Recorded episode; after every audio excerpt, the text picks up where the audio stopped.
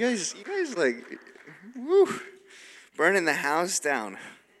if you're new here, again, we just want to welcome you. My name's John. I'm the youth pastor here. And if you want to get connected around here, if you kind of been hanging around, if you text in new guest, not new guest, that's the that's the word. If you text in guest, we'll get a little bit of information. We'll give you a whole lot of love. But it's small group season coming up right now. Who's excited for small groups? Come on, guys. Come on. Who's excited for small groups? Thank you. That's what I'm talking about. That's what it's all about right there. But if you are interested in leading a small group, or maybe you're saying, ah, I don't know, maybe small groups aren't my thing. Guess what? They're your thing because you're in the church, and small groups are a part of the church. I'm sorry. And if the church doesn't offer a small group that you want to do, guess what? That's a perfect opportunity for you to lead a small group. If you love people, if you love encouraging people and really walking alongside people, being a small group leader is how to get it done. Amen? But we need information. August 7th, we need you to sign up because there's important things that we need to make sure we get it all figured out and on the website right before the semester gets started. There's a there's a connect class, right? I totally didn't check the announcement, and that's really embarrassing. All right. if you've been hanging around for a few weeks and you want to get plugged into one of our team, Connect class is the way to do it. Whether you want to be up here singing along with Daniel, you, I mean, come on, Daniel with the guitar. Anyway, I want to be there. I want to be up there with him. Um, if you want to serve in kids church and greeting team and coffee team any of those teams connect class is the way to do it it'll be sunday august 14th We'll have lunch right over there. Childcare will be provided, and we can't wait to see you there. At this time, we're going to collect our tithes and offerings, so I'll, I'll bless that real quick. Not real quick. It, any, anyway, sorry. Lord Jesus, God, we thank you that, God, you're so worthy of, of every, everything we have. God, help us to return the tithes to the house. And I ask that it would have exponential impact in Albuquerque, that we would start to see Albuquerque shift to the kingdom based on the ties of not only this house, but the churches in New Mexico to start having an impact in the state. In the name of Jesus, amen. Church, you want to help me welcome our wonderful, most amazing, gorgeous, most beautiful Pastor Matt. Most beautiful. Wow. All right. You're like the only other, my, my wife says that, but you say that too. All right, look at that. Look at that. Wow, well, welcome to church. I'm glad you guys are here today. Uh, I just want to say uh, it's just so good to be here and, and, uh, and, and worshiping God with you, isn't it? It's, it's great to be able to gather and do that together. Um, it really, it really is. It's, you know, um, uh, we have a lot coming up, actually. I, um, I'm really excited. The next few weeks on Sundays, we have some, some good stuff happening. One of them is, is that next Sunday is Youth Sunday, which means our youth group actually um, is going to be running the entire service. And so, and it's going to be, the youth pastor is cheering very loudly. Yeah, so it's going to be amazing. You don't want to miss it. It's going to be it's going to be a fantastic week. So please come, please be here. Um, it's going to be uh, something that uh, we, we actually haven't done that yet uh, in a very very long time. And so anyhow, our youth group's going to be running our service, and um, and I think it's going to be just a lot of fun to see the next generation um, helping lead our church in, in in the future. And so I want to welcome you guys. Please come, please be here. It's going to be a good time. Over the next few weeks, we have a few other um, guest speakers coming. Uh, one of the organizations that, that we support as a church that helps feed orphans all around the world is called Feed One. Uh, feed One is an organization, and we have, um, although we, uh, Chris Songson will be here on um, August 28th, um, ministering the word and also talking about how we partner and feed uh, with Feed One to feeding kids all around the globe.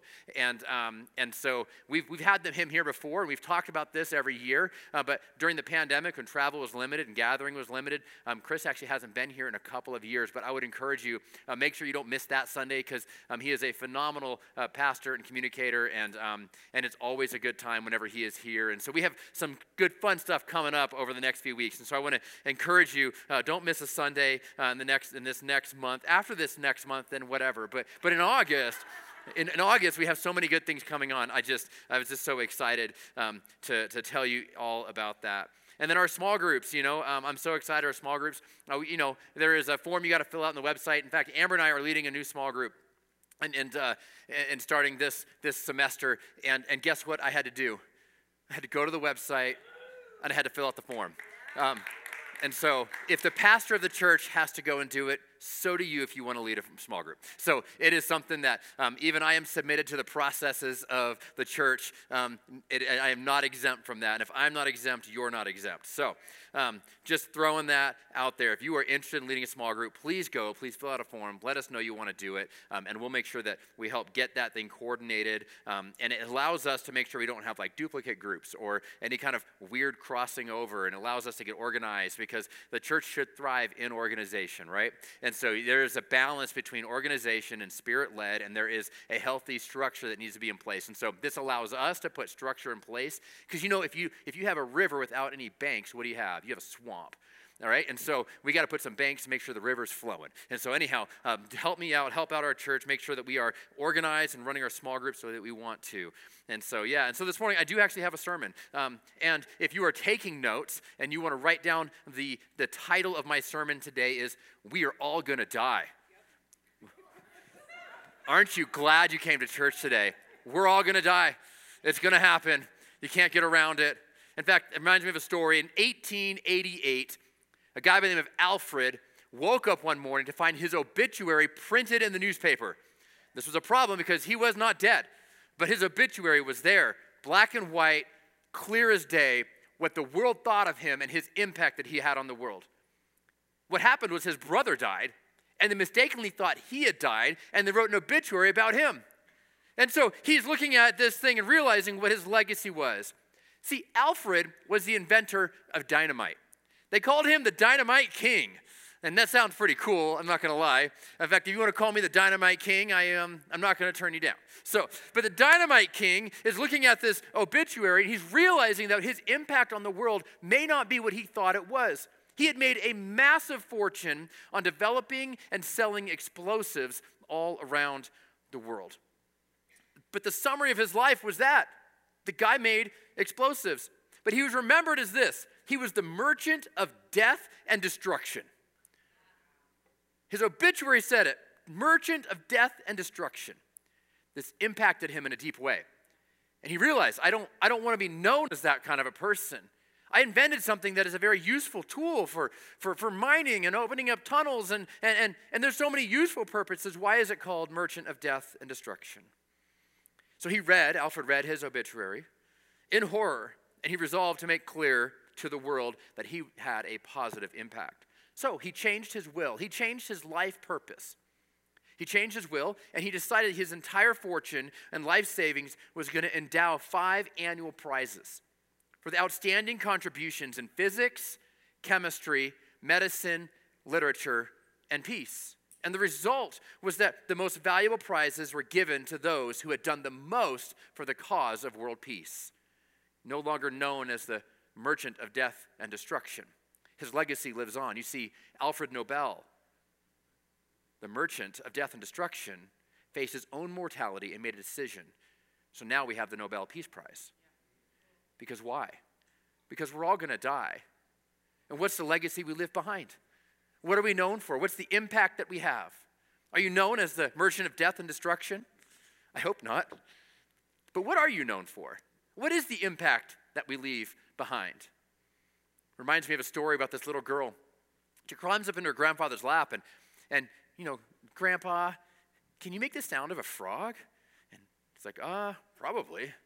Grandpa's like, uh, ribbit, ribbit. Girl's eyes lights up. She's like, that's awesome. She jumps out, runs to mommy. Mama, mama, we can go to Disney World. We can go to Disney World. And they're like, what? We can go to Disney World. And, and, and, and they're like, why are we going to Disney World? And, well, you said when Grandpa croaked, we could go to Disney World.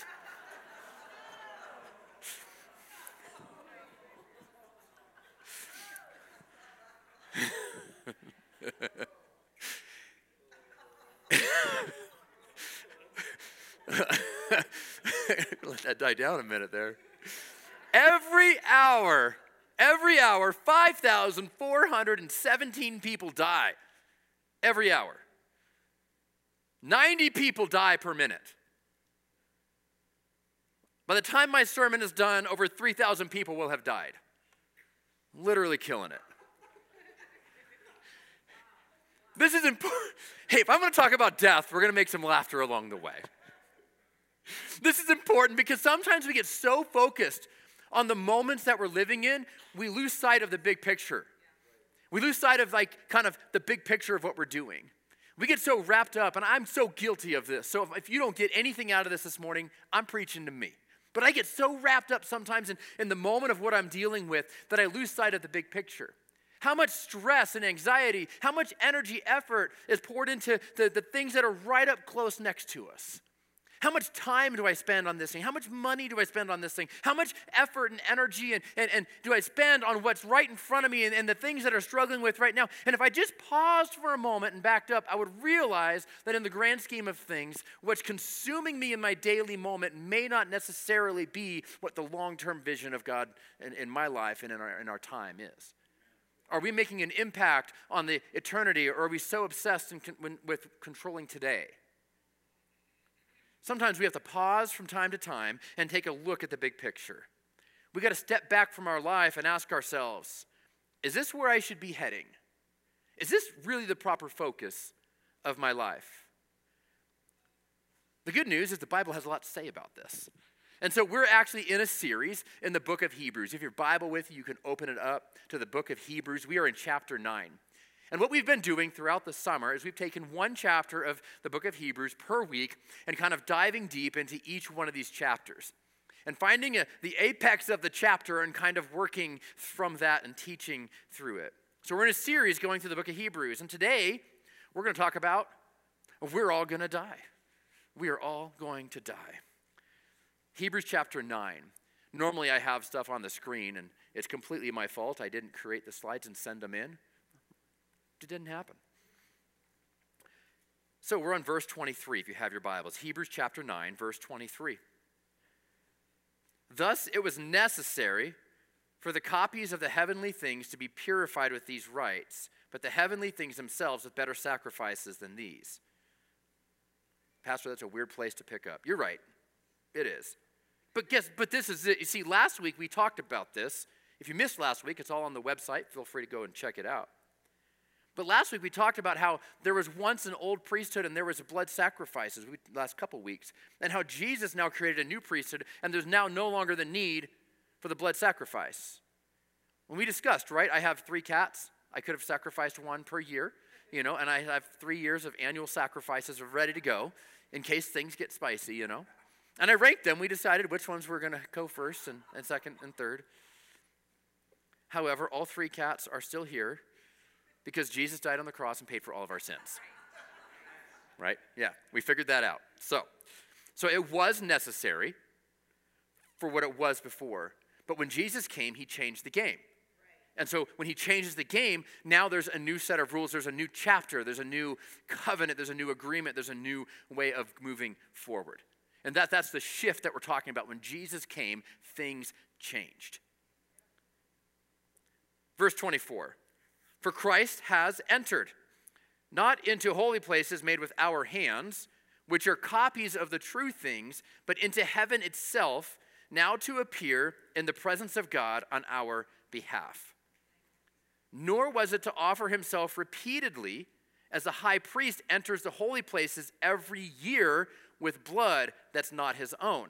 For then he would have had to suffer repeatedly since the foundation of the world. But as it is, he appeared once and for all at the end of the ages to put away sin by the sacrifice of himself. So, because Jesus was sinless, his one sacrifice was good for past, present, and future. Whereas the previous system that was established in Scripture was that there was an animal sacrifice, and every year they'd bring the spotless lamb. They would all, you know, put their sins on the lamb and sacrifice the lamb and say, This lamb is paying the price for our sins for the past 12 months. And, and there was this, this cycle that was going on all the time, right? And there was this thing that was happening, and Jesus says, Nope, we're done. This is the end. We're living in a new era. And I am so grateful. I tell you what, I am so grateful that we live in the era that we're in now with access to God through Jesus Christ. And that His Spirit, the Holy Spirit of God, is now able to indwell inside of us the new temples. God's temples are now our body. And whereas before there was a physical temple and a tent and, a, and, and different holies of holies, and there was physical things that was a precursor to what we're dealing with now. And I know we're going deep, and, and I love Hebrews because of the deep theology and doctrine that's, that's inside of here. You see, the entire story of the Bible is actually a reconciliation story. The entire thing. And, and so you go and you look and you see, you see God, God created Adam and Eve, and what did he do? He breathed life into him. But because of sin entered the world, sin brought death. And so now, we, Adam and Eve brought sin into the world through Satan, and now death came in. God didn't bring death, that wasn't his plan. That isn't how he planned it to be, but that's what happened. And so now, the entire time from Adam and Eve all the way through until the book of Revelation, if you look through the entire thing, is a giant reconciliation story of God trying to make a way for us imperfect, sinful, flawed humans to be in the presence of a sinless, perfect God. Because this, the separation of gap there, the sin gap between where we are and where God is, was there because of death and because of sin. And, and so, how can you put an imperfect thing into a perfect environment without polluting the perfect environment? And so, so God was like, no, you have to have a covering for your sin which is why we had animal sacrifices, which is why one time a year the high priest was allowed to go into the Holy of Holies and be in the presence of God. One person, one time a year. We have free access to the presence of God 24 7, 365. You see, that's what God wanted from the beginning. And so now that's what we have. Adam's sin brought, brought sin into the world, and now we were infected with sin, born with it. You see, sin is like the disease. You don't see the disease, but you see the fruit of the disease. You don't see COVID 19, but you see this runny nose, and you hear the scratchy throat. And maybe you just can't smell anything for a while after you get it. You might have the cold or the flu, but you have the headache and you don't see the flu or the cold, you see the symptoms of it. We're all infected with this disease. The symptoms that come out of us are a little bit different.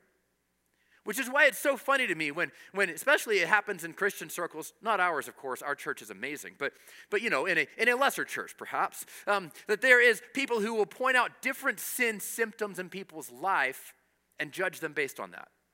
When the disease is what's internal, oh, you have a runny nose? Oh, that's way worse than my headache. It's the same disease, it comes out in different ways. You know what I'm saying? And so the sin lives inside of us. The disease is there. We were born with this disease inside of us. And it comes out in different ways. And, and sometimes we can point at one person's sin versus another person's sin. Or maybe, how about this? We have a whole lot of grace for people that struggle with the same sin that I struggle with, huh? But if I don't struggle with that sin, boy, gee, what's wrong with you? Right? We can get into symptom shaming at times with sin instead of going, you know what? I'm not going to talk about the symptoms of sin. What I'm going to do is I want to get to the root issue and the disease of what we're dealing with so that God might bring healing into your heart. And when you fix the root of it all, guess what? The symptoms start to fade. You can blow your nose and blow your nose and blow your nose. But until you take some Z Pack and knock out that virus, it's not going to stop. So let's be people who focus on the root issue of sin in our life instead of attacking the symptoms of our life. Um, and hopefully, we don't attack the symptoms of other people's sin in their life. Hopefully, what we've learned is that I'm sick and you're sick, and guess what? We've just found the cure to the disease. So let's all run to Jesus and let's lead other people to Jesus and say, instead of pointing out what they may or may not have in their symptoms, let's, let's all bring people to Jesus and say, hey, listen, He is the great healer. He is the great physician. He is the one who brings healing into our life. So I'm just going to introduce you to the healer and let the healer work on you. It's not my job to fix you, it's my job just to bring you to the one who can. And however He handles it and however He deals with it, He will. I learned a long time ago I'm a terrible convictor of sin. I think I should leave that to the Holy Spirit, just like the Bible says. My job is to bring people to Jesus and let Him do the work. Now, there are times in life when you're hanging out with believers and they will start to talk about the issues they're dealing with. And as believers, we should be able to talk openly about that. Hey, listen, this is a symptom of sin. This is something that God needs to bring healing into your life. That relationship is falling apart because you're rooted in pride. Yes, this is struggling because you're dealing with these thoughts of impurity. Yes, you have lust in your life that's causing this to happen. We can speak the truth, speak it in love. When the door opens up as believers, we should say that. I'm not saying we shouldn't. And we should help identify some of the problems. But ultimately, I can't fix it, and neither can you. Ultimately, we bring everybody to Jesus and say, Jesus, will you just bring healing into my life? And it's a supernatural thing that happens. Where was I? That isn't in my notes. That's right. There we go. There we go. We're coming up on verse 27. Let's see. Uh, and there we go. And just as it is appointed for man to die once, and after that comes judgment. Verse 28 So Christ, having been offered once to bear the sins of many, will appear a second time, not to deal with sin, but to save those who are eagerly waiting for him. It, it's interesting. Every other religion or faith in the world is rooted in this spiritual path about how I can build a bridge to connect with my God. Everyone. If I can do the right things, then I might be able to build a bridge and a path to connect with whoever the supreme being is. But when you look at Christianity and you look at God and you say, so what happens here is God actually sends his son from heaven to earth and he builds the bridge from heaven down to earth instead of us trying to do the right things to build our bridge from earth up to heaven. Which is good news for me because just about every time I start to figure it out, just about every time I get just enough of the bridge built, I'm like, I think I figured this out. I mess it up. And I do the thing that I said I would never do again. And I have the thoughts that I said I'd never have before. And I say the things I said I'd never say before. And I'm like, oh gosh, I have to start all over again because I just messed up my bridge. The good news is that Jesus built the bridge. And it has nothing to do with you and your performance. Nothing. It has 100% to do with will we humble ourselves and say, Yes, I am going to follow Jesus and let him be the ruler of my life. Saying yes to him is the only thing we have to do. The bridge is built, the gift has been made, the price has been paid. Just will you say yes? Verse 27, it says, And just as it is appointed for man to die once, and after that comes judgment. It's a short verse, but there's a lot in it. First thing I see in verse 27 is that everyone dies. It's a universal truth. Seems like life goes faster and faster. Young people feel like, wow, my life is ahead of me. Guy like me in the middle of my age, I'm like, whoa, what's happening? Things are getting faster and faster. It's like I'm accelerating into the grave. Death is a part of life. Your chances of dying are right around 100%. Like,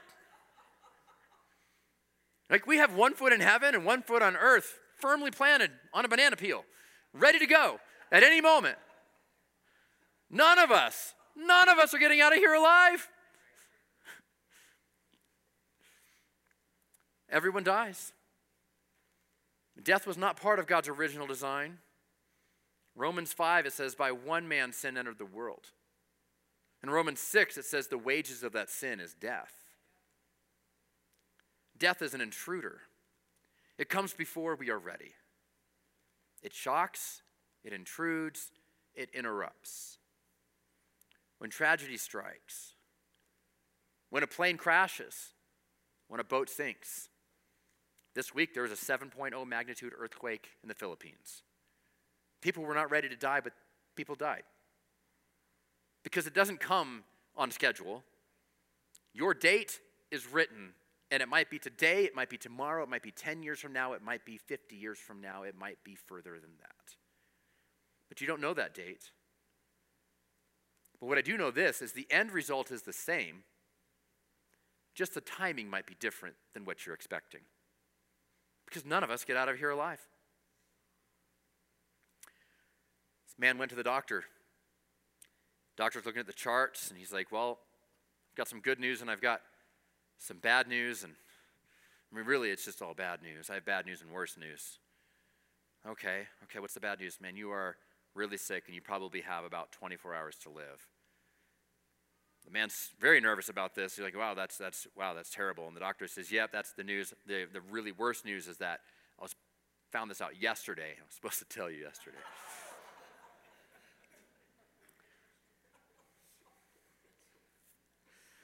Verse 27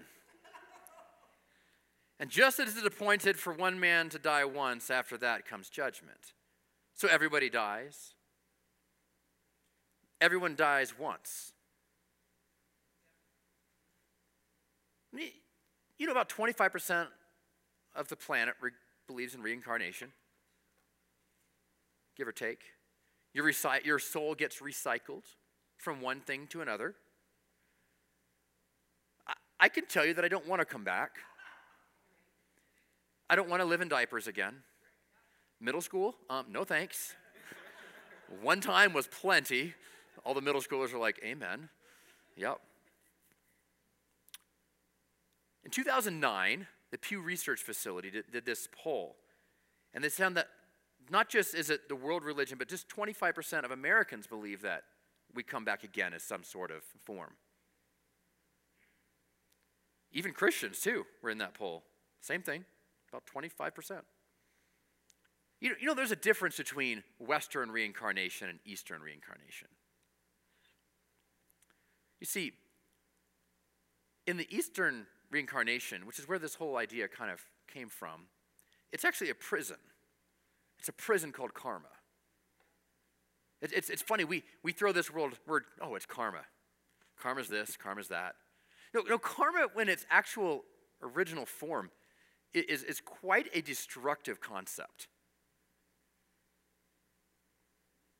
If you are healthy, you won't help a sick person because you don't want their sick karma to rub off on you.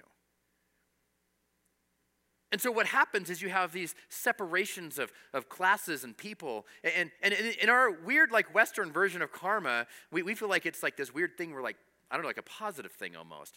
But it's really this really negative concept. You see, Western, Western idea is this opportunity for self fulfillment. But what's interesting is the Bible does not speak about a second life on earth at all. It's not mentioned anywhere. The, the second life that we face isn't here on earth, it's either in heaven or it's in hell. There's a second life, there's an afterlife, but, but this afterlife isn't here, it's, it's somewhere else. In the book of James, James talks about our life on earth as if it's a vapor, a mist. Take a bottle and you squirt it into a mist, you see it, and then it's gone. Our life is quick, it's in, it's out. There's a man dying on the cross next to Jesus. Jesus didn't say, Well, I'll bring you back as a hedgehog. And eventually you can like reincarnate your way back up to a human and maybe earn your way back to a better life in the future. No. No, no, no. He said, I'm preparing a place for you in heaven now. Verse 17 everyone dies. Everyone dies once. Everyone dies at an appointed, appointed time. We're destined. We have a destiny. God has a date ready for you, an appointment with God. This is probably the one appointment you'll never be late for. I hate being late. If I'm not five minutes early, I feel late. You won't be late for that one. You see, God is sovereign in all matters in life and death. In fact, our, our human pride hates this idea that, like, I'm not in some sort of control. Our pride wants to control things. I want to control everybody's behavior.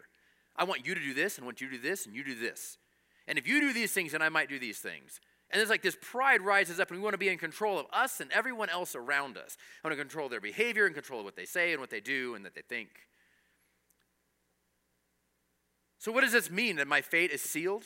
I have no control? From God's perspective, yes. From man's perspective, I don't know. I think we have some control. You can be a drug addict, you can abuse your body, and probably shorten your lifespan on earth. You can work out at the gym, eat right, be healthy, and maybe extend your life here on earth. But God has a date and a time. You see perfectly healthy people get taken way too soon. And you see people who've abused their body live way longer than everybody thought was possible. If God is sovereign, how can these tragedies occur? Well, pick your tragedy because everyone dies. Nothing that happened to them wasn't already going to happen. Something is going to take us out of this earth. 100% of people die. Nothing can raise or reduce that rate. It's a certainty. I'm going to wrap up today, so if the band wants to come, we'll be closing this in a few minutes. Everyone who dies will be evaluated after death. So after this life comes judgment. You only live once. I remember the YOLO movement. I'm not sure if it's still around. Hashtag YOLO on everything. Because you only live once. Well, you only die once, too. I think I'm going to put it Yodo as my new one. You only die once. 80% of Americans believe that there is some sort of life after death, something beyond the grave. If you go serve, survey on a global scale, it actually creeps up to nearly 100% of humanity believes that there is something after the grave. Our deepest human instincts tell us there is something after this world. See, everyone's a sinner, both by birth and by our own actions. And we have to pay for our sins at some point. This is why Jesus is the good news is that he's paid the price for our sins for us. Jesus died, taking all of our sin, all of the sin upon himself. As you look at verse 28, so Christ, having been offered once to bear the sins of many, will appear a second time, not to deal with sin, but to save those who are eagerly waiting for him. Christ was offered once to cover all sin. Jesus didn't sin, but he took the payment, he took the judgment, and he paid the price. Church, that's the good news of who Jesus is. That's the good news of the gospel. For, for nearly everyone here, not everyone, most of us here maybe, you're already a follower of Christ and, you, and you're saying, Yeah, I understand this concept. You don't have to tell me again, Pastor. I understand. But there's people here in the room today whether you're in person or online, and maybe you've not made that decision to put Jesus the Lord and Savior of your life. The day, it could be that day. During the Spanish American War, Clara Barton was, Barton was overseeing the work of the Red Cross in Cuba. One day, Colonel Theodore Roosevelt came to her, wanted to buy food for his sick and wounded Rough Riders. She refused to sell him anything. These supplies aren't for sale. I'll pay you. I'll pay you more. I'll pay you 20% over what they're worth. I'll, I'll pull it out of my personal pocketbook. I'll pay for it. I'll pay whatever your price is. And she says, I'm sorry, these supplies are not for sale. Roosevelt is perplexed. His men needed the help, and he was prepared to pay, and, and, and he was frustrated. And, and, and he asked somebody, he's like, Why won't they sell me anything? Well, Colonel, just ask for it. A smile broke over Roosevelt's face, and now he understood. The provisions aren't for sale, they're for free. All he had to do was ask, and they'd be given freely. So many times we approach God from this place of, like, I messed up. God, I'll do whatever it takes to make this right. I'll, I'll pray 10 times a day, 20 times a day. Uh, I'll feed the homeless twice a week uh, God, I'll do this. God, I'll do that. And God, I'll do this. And, and, and we approach like in this idea is that there's a transaction that's going to take and that I can give something to, in order to get something. And, and, and your giving is doesn't get you anything because it's already given. And it's been given freely. All you have to say is yes.